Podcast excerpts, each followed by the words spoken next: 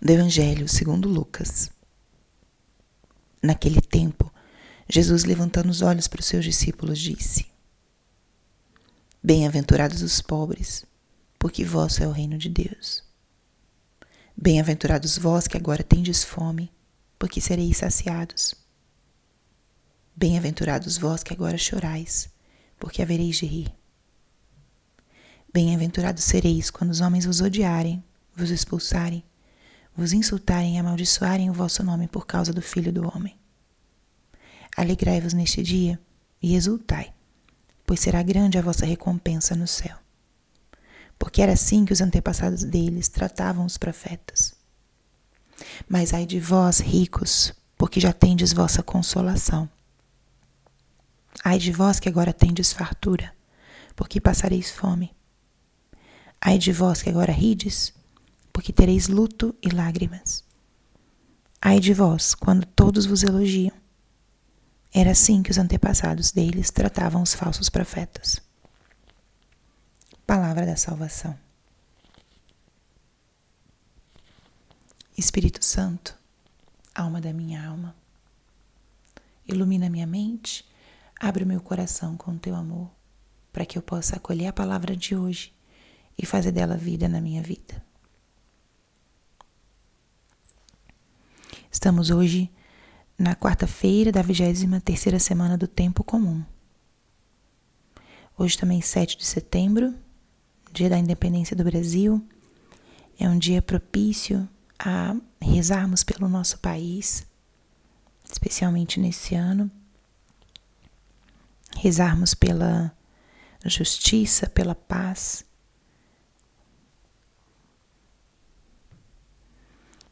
por todos os cidadãos brasileiros e, de modo especial, pelos governantes, para que possam exercer a sua função com retidão, buscando o bem maior, o bem comum, e não seus interesses próprios. E o Evangelho de hoje é simplesmente um dos trechos nucleares da pregação de Jesus, conhecido como o Sermão da Montanha no Evangelho de Lucas, de fato, sermão da planície, mas acredita-se que foi uma única pregação de Jesus com esse, esse ensinamento dirigido àquele povo que o seguia, que era um povo sofrido, enfermo, pobre. Pobre materialmente e alguns pobres espiritualmente. Jesus era seguido por pessoas que eram marginalizadas, que eram é, pessoas simples, pessoas sofridas, pessoas do povo. E naquele tempo, com a dominação do Império Romano, existia também uma, uma realidade de opressão social, de dificuldade do povo viver com liberdade a sua vida, o seu trabalho. O fato é que o ensinamento de Jesus eleva o nosso olhar para as realidades eternas. Dá um sentido a experiências muito humanas, como a experiência da dor, do sofrimento, da preocupação, da tribulação. E Jesus vai colocando no lugar cada uma dessas experiências e dando ao povo uma dose alta de esperança. Bem-aventurados os pobres, porque vosso é o reino de Deus.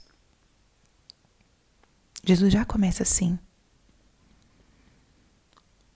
E ele, em outras passagens, ensina como um dos caminhos para abraçar o reino é o caminho do desprendimento, da disponibilidade, da acolhida, da caridade. E ele nessa frase já exprime: dos pobres é o reino de Deus. Compreendendo aqui a pobreza não só como a ausência de bens materiais, mas aquela humildade e a capacidade de Viver com simplicidade quando se tem pouco. Desprender-se do pouco ou do muito, para colocar o coração realmente nas coisas do alto. E Deus tem um olhar carinhoso para o pobre, porque vem em seu auxílio.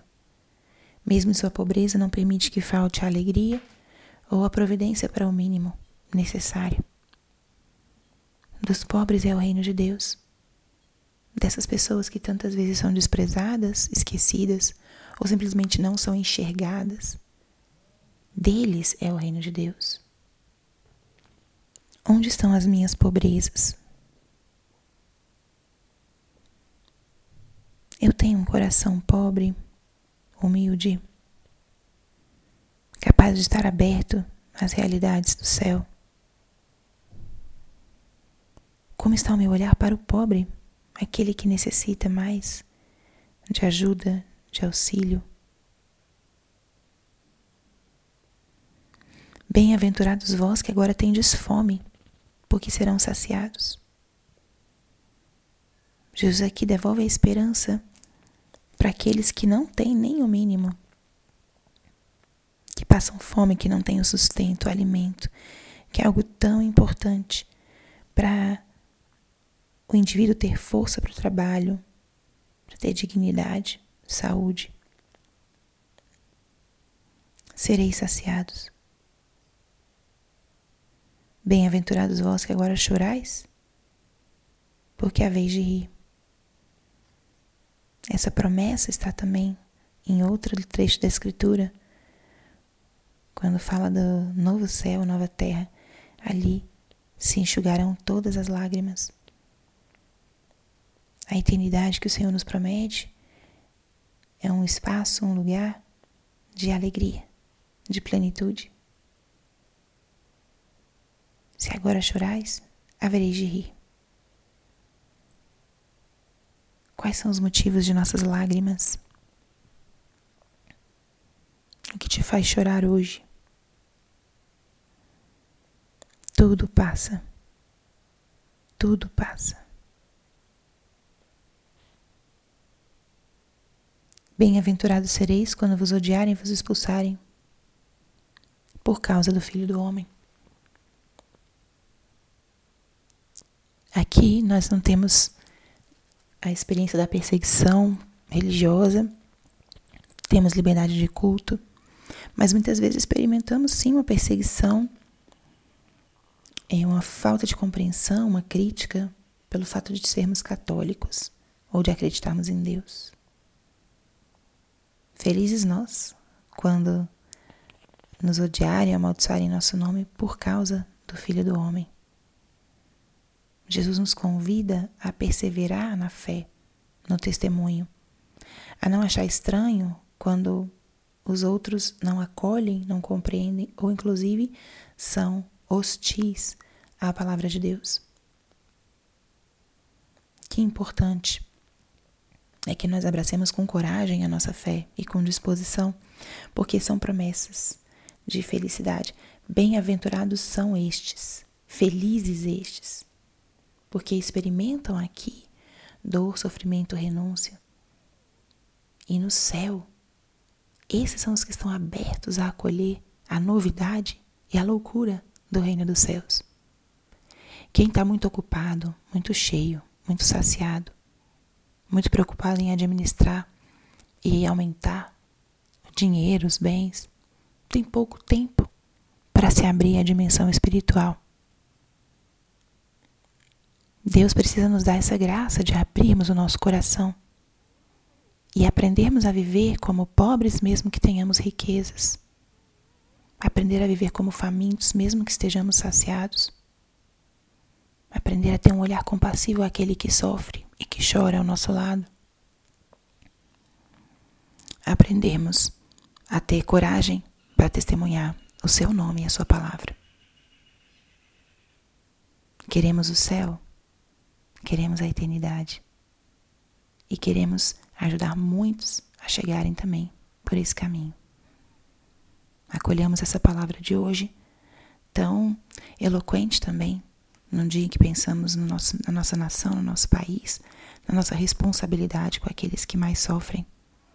E não esperemos que isso venha de grandes celebridades ou de políticos. Façamos a nossa parte naquilo que nos corresponde. Especialmente tenhamos coragem e busquemos viver como pobres, como humildes, dentro da nossa condição.